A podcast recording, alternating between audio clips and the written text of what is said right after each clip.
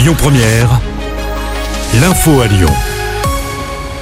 Bonsoir à tous. À la une, un homme est décédé des suites de ses blessures dans cette affaire de rixe mortel qui s'est déroulée à la Guillotière dans la nuit de mercredi à jeudi.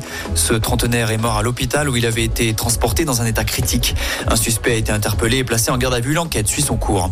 L'actu, c'est aussi ce grave accident sur la 89. Vers 21h hier soir, trois véhicules sont entrés en collision au niveau du tunnel de Violet à la frontière entre la Loire et le Rhône.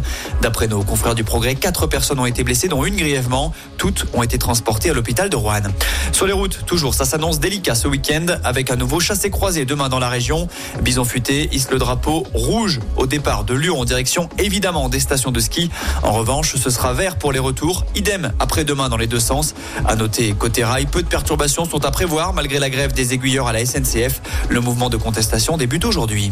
Il avait créé la panique à la gare Pardieu le 12 janvier dernier. Un homme, fiché S, vient d'être condamné à six mois de prison. Il y a un gros mois de cela, il avait crié à l'Akbar avant de faire un malaise. Un pompier l'avait alors réanimé avant d'être menacé de mort par celui qu'il venait de sauver. Jugé pour apologie du terrorisme, l'individu a écopé de 6 mois de prison ferme d'après Lyon Mag.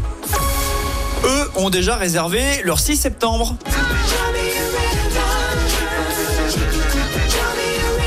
Les fans de Justin Timberlake doivent être aux anges. Dans le cadre de sa tournée mondiale, la star américaine passera par la LDLC Arena à la rentrée.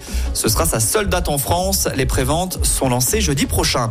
Enfin, passons au sport en foot. Revenu record pour l'OL qui reste déficitaire. OL Group a dévoilé ses résultats du premier semestre de l'exercice 2023-2024 hier soir. Grâce à la vente de ses pépites, Lyon a généré un total de 172 millions d'euros.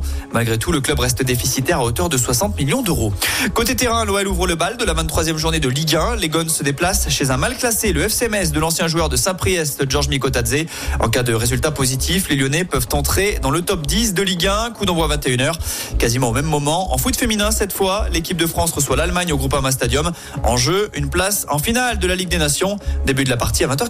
Écoutez votre radio Lyon Première en direct sur l'application Lyon Première, lyonpremière.fr et bien sûr à Lyon sur 90.2 FM et en DAB+. Lyon Première